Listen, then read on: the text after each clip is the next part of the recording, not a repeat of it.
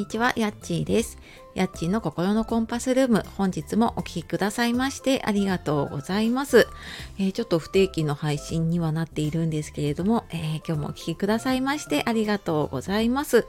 えー、週の真ん中ですね、になってきましたが、いかがお過ごしでしょうか？なんかまたね、あの明日あたりから関東は雪の予報が出ているっていうことで、ね、なんか前回のあの大雪を思い出すと、ああ、ちょっとなんか準備しておかなきゃなとかね、あの本当多分車で動けなくなっちゃったりとかね、したり、まああと移動とかね、いろいろ大変になった方も多かったと思うので、ちょっと今回はね、あのいや、そんなことないんじゃないかって思わずに備えをしなきゃなと、はい、思っているところです。で、えっ、ー、と、オリンピックね、えっ、ー、と、皆さん見てますか？あの、私ちょっと今週は少し、あの、もともとね、入っている講座とかセッションとか、そういうの以外は、ちょっと休ん、休もうというか、ちょっとやりたいことをやろうっていうふうにね、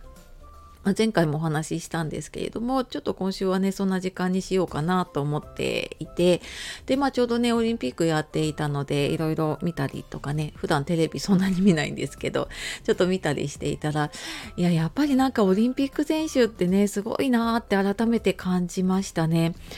なんかあの本当に昨日はスケートかな見てたんですけどあの本当にね何分間かの間にそれまでやってきたね、まあ、3年4年やってきたものをね出し切るってすごいやっぱりその継続してくるのも大事だしそこであの自分の力を発揮できるようにねやっていくってすごいなんか精神力だったりとかねでなんか途中で失敗してもあの最後までやりきらなきゃいけなかったりとかなんかそういうのを見ていてなんかねいろんな思いが込み上げてきてなんかね胸が熱くなったりしながら見ていました。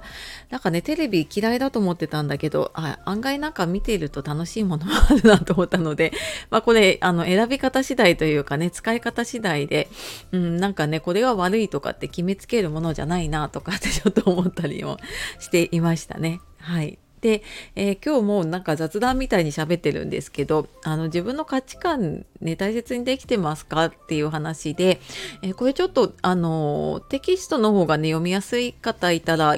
えーと、ブログの記事貼っておくので、え、ちょっとそっちで読みたいよっていう方はねそちらの方から見てみてください。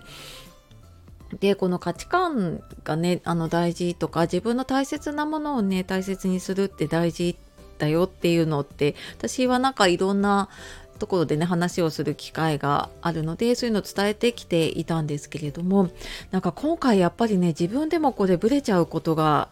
あるなってすごく感じたしでそのなんかブレているのに気づかないまま言っているとあこれまたなんか自分の中でね迷子になったりとかあと違う方向に行っちゃったりとかして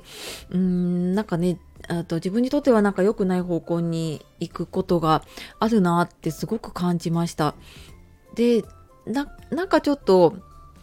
うまくいかないなとかモヤモヤしたりとか違和感感じることってありませんか？んな何かしらなんかその自分のね価値観とかを大事にできてない時ってサインが出てるんですよね。うんなんかどっかこう歯車がちょっとずれているような感じっていうのかな。が出ることが多くて。でそれはなんか私もだしねあの他の方とかもそうだったりするんだけど。でやっぱりここのサインにね気づいて立ち止まったり止まったりとかあ立ち止まったり止まったり一緒だな。立ち止まったりとかね振り返ったりするのって本当にね大事なことでやっぱり自分そのねなんか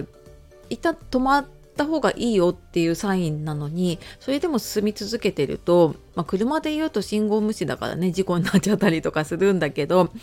あのやっぱりねそこでもうこう黄色信号がね出ていてもう止まった方がいいよって言ってる時ってやっぱりもう止まっ一旦ねちょっとゆっくりね進むようにしたりとか、まあ、ちょっと一旦止まってみないとうーんなんかねずっと空回りした感じがね続いていっちゃうなって思ったのとあと私もなんか今回やっぱり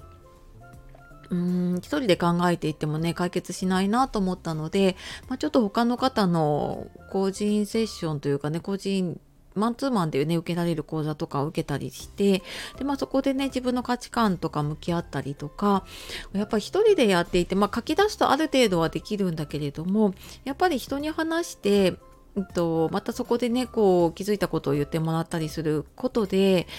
うん気づくことが多いですよね。うんなんか一人の考えだけだと固執しちゃうのもあるしあとはやっぱり自分と違う視点が入ってきたりとか自分が思っていることをねあとそのままこう返してもらうだけでもあそっか私こういうふうに思ってたんだっていうふうになることがあるなって思ったのでね、うん、なんか不安になったりとかね焦っちゃってる時って、うん、やっぱりなんか自分がね何を大事にしたいのかなっていうところ。でやっぱりねいろいろ情報を集めているとなんかこのやり方いいよとかこれやるといいよとか、まあ、逆になんかこれはやっちゃいけないよとかこれやるとダメだよっていうものがすごく多くて振り回されちゃってるんですよね。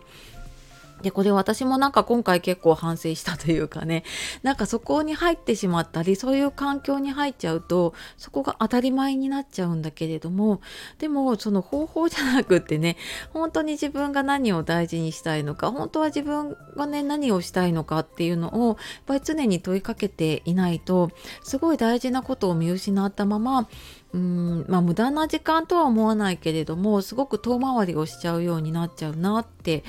うん感じたのでねなんかそういうなんかおかしいなっていう時には一旦ちょっとあの環境を変えてみたりとかねちょっと一人で自分と向き合えるような環境で、えー、考えてみるっていうのもねすごい大事だなっていうふうに思いました。でまあなんか私はそうやってみてうーんなんか自分がね